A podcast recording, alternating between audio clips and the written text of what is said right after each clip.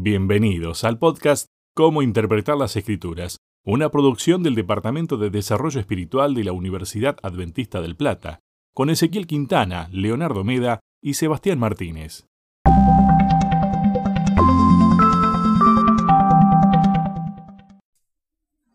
Hola, bienvenidos a todos. Gracias por acompañarnos a este repaso de la guía de estudio que estamos teniendo y disfrutando este trimestre. Seguimos con este folleto que se titula Cómo interpretar la Biblia. Y en esta segunda semana vamos a hablar de el origen y la naturaleza de la Biblia. Y me acompañan, como es habitual, dos grandes capellanes de la Universidad Adventista del Plata. Ezequiel Quintana, bienvenido Ezequiel. Muchas gracias y espero que podamos disfrutar de este estudio profundo para encontrar en la palabra de Dios eh, tanta verdad como es lo que vamos a ver ahora. También nos acompaña Leo Meda. Leo, bienvenido, gracias. No, gracias a vos, Eva. Hola, ese, ¿cómo andás? Y quería sumar para todos los que nos están viendo la pasión, porque este estudio también es apasionante, chicos. Saber que la Biblia nos habla directamente y que fue pensada hacia nosotros es algo que nos despierta mucha pasión. Hay un texto que figura en el día sábado en nuestras guías de estudio que dice para memorizar. Es un texto que es clave, fundamental para comenzar este, este repaso. ¿Cuál es el texto bíblico del que estamos hablando? Dice, y de paso se encuentra en Primera de Tesalonicenses, capítulo 2, versículo 13.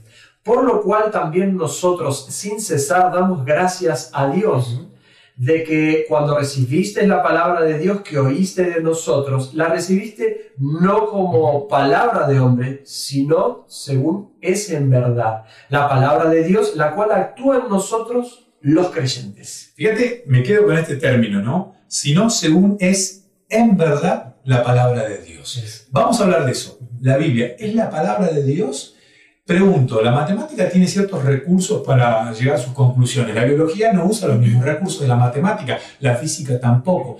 ¿Hay ciertos parámetros y recursos para analizar teológicamente cómo es la inspiración de la Biblia, Leo? Realmente lo hay, Seba. Es un desafío muy grande y esta disciplina que analiza estos conceptos bíblicos se llama teología sistemática. Sí, al igual que la matemática o la física o cualquier otra ciencia, eh, dentro de la, del conocimiento de la Biblia que le decimos teología, ¿saben lo que hacemos? Conceptualizamos ideas que sacamos de la Biblia acerca de Dios. Pero Dios es demasiado grande. La razón humana se queda corta para poder encapsularlo en conceptos. Pero a, pesar de todo eso, hay pequeños conceptos o títulos, por así decirlo, que nos ayudan a entender la forma en que Dios se comunica con nosotros. Todo esto que nosotros pensamos, escribimos, predicamos, es simplemente para decir, Dios te habla, escuchar el mensaje. Yo tengo una línea remarcada acá, ese, que dice, entender el origen de la Biblia determina el impacto en nosotros. ¿Esto es tan así? Por supuesto, porque la Biblia habla de nosotros y nos habla a nosotros. Eh, el ser humano necesita comprender que vivimos en un tiempo, en un espacio y en un plan de Dios, en un lineamiento desde la creación hasta ahora. Hay, hay una batalla, hay un plan de rescate. De todo esto nos habla la Biblia. Y de todo esto, si nosotros eh, nos acercamos con fe, creyendo y estudiando la palabra de Dios, vamos a darnos cuenta y de eso, es de eso forma parte la revelación que Dios nos ha mostrado en su palabra.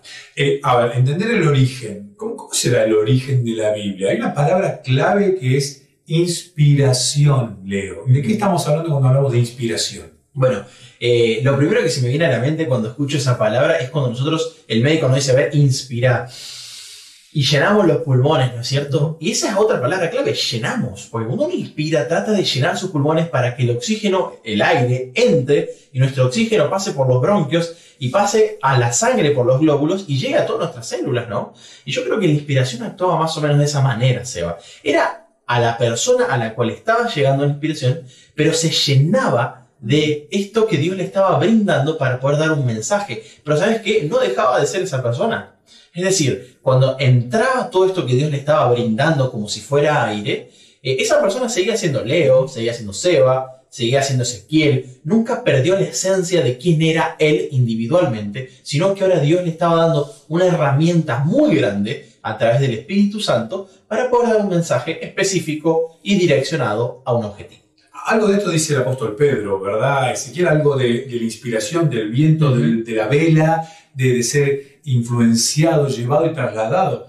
Eh, ¿Cuán necesario es el Espíritu Santo cuando nosotros nos metemos a estudiar la Biblia? Es clave, porque si yo te, si yo te mandara un mensaje codificado y no te digo cómo, eh, no lo vas a comprender. Eh, la Biblia no es que está codificada de forma inentendible, y, y no quiero dar esto, esto a entender, sino de que aquel que reveló la, la, palabra de Dios es el que ahora puede ayudar a mi mente a que yo la comprenda. Porque más de una persona habrá leído algo y dice, esto yo no lo entiendo. Mm. Y hablando acerca de este proceso, Dios revela algo, revela un mensaje y revelar es eso, ¿no? Correr la cortina y dejar ver algo. Claro. Pero ahora me imagino a Juan en la isla de Patmos viendo eh, imágenes y no y ahora cómo pongo esto por escrito? ¿Cómo lo transmito? ¿Cómo hago? El Espíritu Santo también obró en su mente para que él pudiera ponerlo por escrito. Eh, y esa es la, la inspiración. Yo vi algo, soñé algo de parte de Dios, Dios actúa en mi mente, Ujú. pero ¿cómo puedo hacer para transmitirlo? Eso es la inspiración, es la capacidad de llenarse de Dios para poder transmitir un mensaje. Dios nos habilita a transmitir un mensaje, A- a- o mejor dicho, habilitó a los profetas, pero ahora me habilita a mí a comprender el mensaje. Y ahí entra mi parte junto con Dios cuando leo la Biblia. A ver, a lo largo de los años han habido diferentes maneras de interpretar esta inspiración. Una era la inspiración eh, sobrenatural, que hablaba un poco y que tiene que ver con el, el origen de la ilustración en una época de la historia, y hablaba del origen de la Biblia que no viene de arriba, sino que es de abajo, es decir, del flujo cerrado de la historia humana. ¿Cuál es el riesgo de creer en este tipo de inspiración, Leo? Bueno, el riesgo básico es vaciar la Biblia de- de Dios, porque si parte de una base humana, el contenido claramente va a terminar siendo humano. Entonces, quizás todo lo sobrenatural o místico que es imprescindible para nosotros, por ejemplo, el origen de la vida, ¿no es cierto? El origen de la vida es algo que hoy nosotros no lo podemos replicar, porque es más allá del entendimiento humano.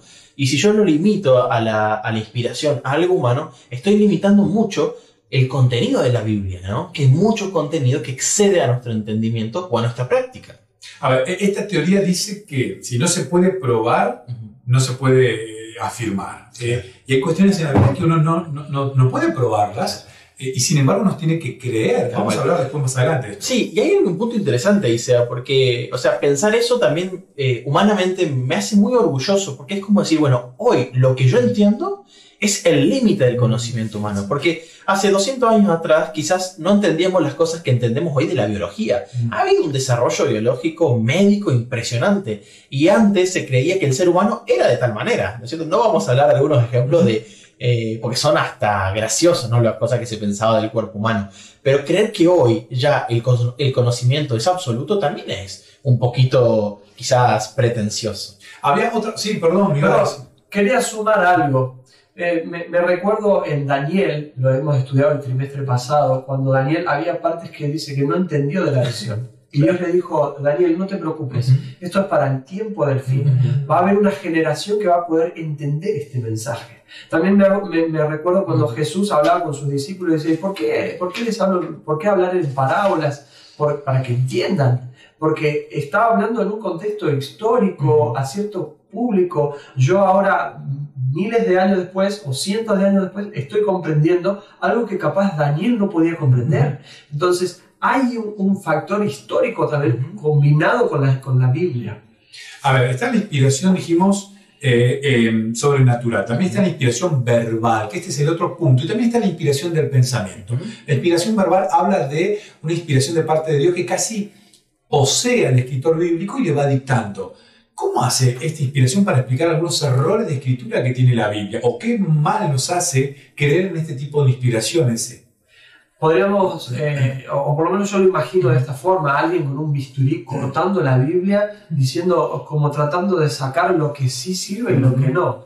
Eh, no le encuentro lógica a esto, porque ¿quiénes somos nosotros? Eh, herramientas o simplemente instrumentos humanos defectuosos para decir qué de lo que se escribió y de, lo- de la palabra de Dios es correcto o no. Dice Elena de White en uno de los comentarios eh, de, de los días, dice, con frecuencia los hombres dicen que ciertas expresiones no parecen de Dios. Es como que yo estu- estuviese leyendo una parte, pero esto no pareciera palabra de Dios. Pero Dios no se ha puesto a sí mismo a prueba en la Biblia por medio de las palabras, de lógica, de retórica. Los escritores de la Biblia eran los escribientes de Dios, no su pluma. Considerad a los diferentes escritores, dice ella. Considérenlos, tenían personalidad, eran personas eh, separadas por culturas, o sea, por, mejor dicho, por categorías sociales, por años de diferencia, por edades ellos mismos, jóvenes, más eh, viejos. Todo eso hay que considerarlo porque Dios no era una cuestión mecánica, no fue un dictado y donde, bueno, eh, de repente pierdo conciencia de mí, escribo algo sin darme cuenta y cuando, vuelvo, cuando vuelve en sí la persona, ahí hay un mensaje. Yo no lo hice, lo hizo Dios. No es así. Quería sumar algo, Seba, a esto, eh, que, ¿sabes? El problema principal es que si sacamos a la persona de por medio, sería muy difícil que llegue el mensaje, ¿no? Cuando Dios trata de comunicarse con nosotros es porque le importamos. Si no, ¿para qué se va a preocupar en hablar en un primer momento? Y si le preocupamos nosotros, le preocupamos porque somos de cierta manera. Es decir, Él nos pensó, nos creó, nos sostiene. Todo el que vive eh, creyendo en, en Dios sabe que Dios a veces te sostiene cuando no podés más. Ahora, cuando Dios quiere hablar, ¿será que piensa en cómo somos? Sí, piensa. Si yo pienso que en la Biblia todo es dictado mecánicamente, estoy vaciando de humanidad la Biblia. Y entonces, ¿para quién fue escrita? ¿Quién es el destinatario? ¿Será que quería salvarnos a nosotros o quería salvar a otros? Bueno, si quería salvar a los seres humanos, lo más lógico es que hable a través de los seres humanos. Hay una pregunta que aparece en uno de los días de esta guía de estudio y dice así, está sobre el final de ese día que es el día lunes.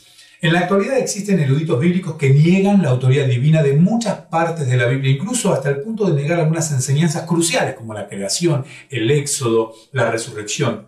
Pregunta, ¿por qué es primordial que no le abramos la puerta a esas enseñanzas ni siquiera un poco? ¿Por qué? ¿Por qué es primordial ese?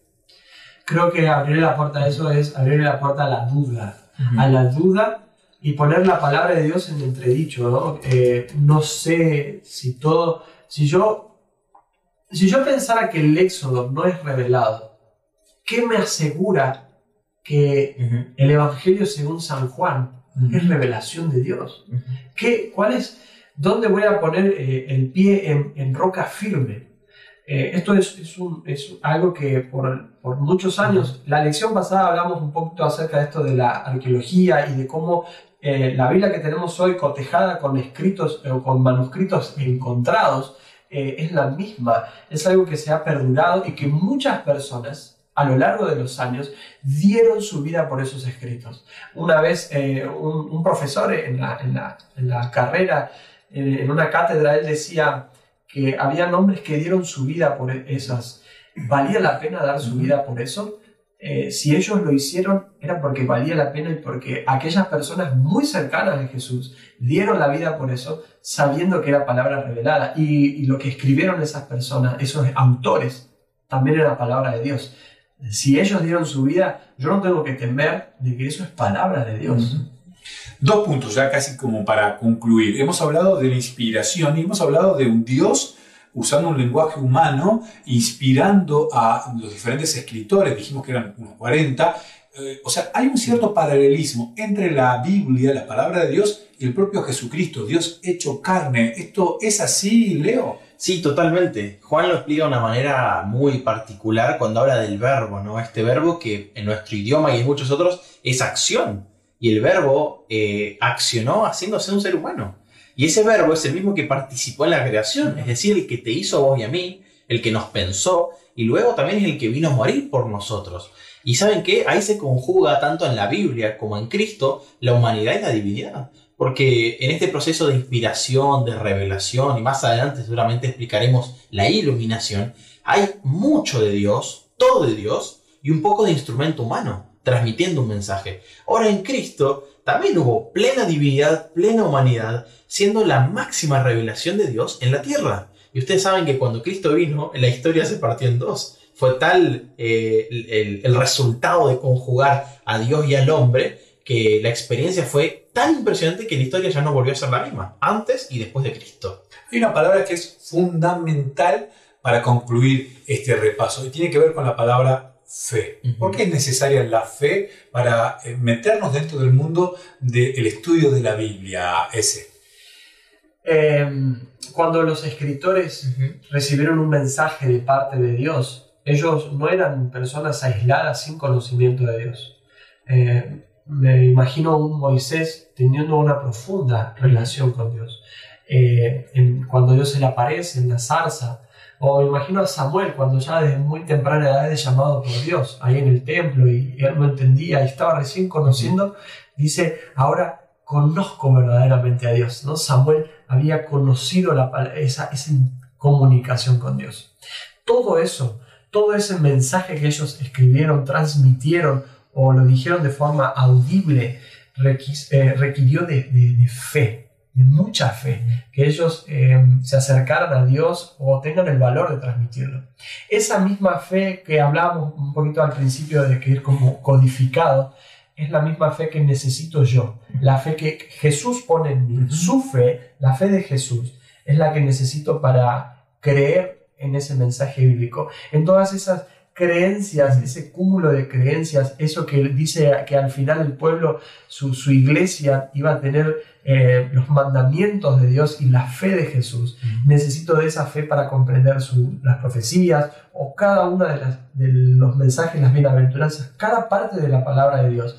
La necesito con la ayuda de Dios. Si no tengo fe, no puedo agradar a Dios, incluso leyendo la palabra. Podría leerla como un libro cualquiera.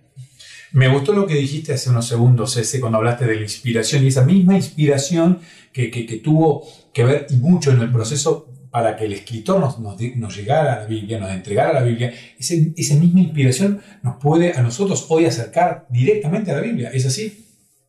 Sí, sí, sí, yo necesito de, de esa inspiración. ¿Cómo puedo entonces acercarme a la Biblia? Tomar tu Biblia, abrirla y antes de empezar la lectura decirle, Señor, vos revelaste y permitiste que los autores sean inspirados para poder escribir esto. Ayúdame a comprenderlo. Necesito que vos, así como lo hiciste con ellos, me ayudes a comprenderlo en oración. Una oración cortita. Señor, acompáñame en la lectura de tu palabra. Y ahí comenzar la lectura. Porque no es, eh, no es una fórmula mágica, es rogar que el Espíritu Santo que la inspiró también me ayude a mí. Eso es la iluminación. Dios me ilumina la mente para yo poder comprenderla. Leo, unas últimas palabras. Estaba pensando, chicos, que hace mucho tiempo se nos decía que había una sola forma de pensar y que solo podíamos creer en aquellas cosas que eran comprobadas por la ciencia, ¿no? Pero con el pasar de los años nos dimos cuenta que incluso la ciencia cambiaba de parecer muy fácilmente y que había muchos intereses humanos detrás de todo esto que llamamos ciencia. De hecho, agradecemos todos los avances porque la medicina y tantas otras cosas que nos hacen bien al día a día las necesitamos. Pero hay algo que hoy en día sabemos y es que para creer en algo hay que depositar una gran cuota de fe, porque en este mundo no, hay muchas certezas.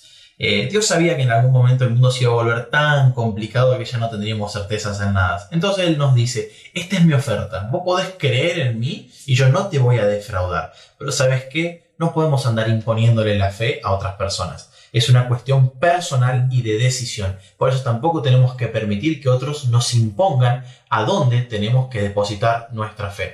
Es decisión de cada uno y no hay mayor argumento que yo lo decidí y decido poner mi fe en Dios porque Él ha transformado mi vida de esta manera. Muchas gracias Leo, muchas gracias Ezequiel, gracias por acompañarnos chicos. De corazón les agradezco este repaso que hemos tenido esta segunda semana del estudio de esta guía de la Biblia. Estamos hablando de cómo interpretar la Biblia. Ese, muy buena semana. Gracias. Igualmente y buena semana para cada uno de ustedes. Leo lo mismo, que tengas un lindo fin de semana y una muy buena semana. Nos vemos la semana que viene. La semana que viene nos encontramos nuevamente aquí para poder disfrutar. Vamos a hablar de la Biblia, de la interpretación de la Biblia, enfocándonos en Jesús y en los apóstoles. Gracias por acompañarnos. Compartan este material, pero sobre todo, deja que tu vida sea transformada por el poder de la palabra de Dios. Que Dios los bendiga.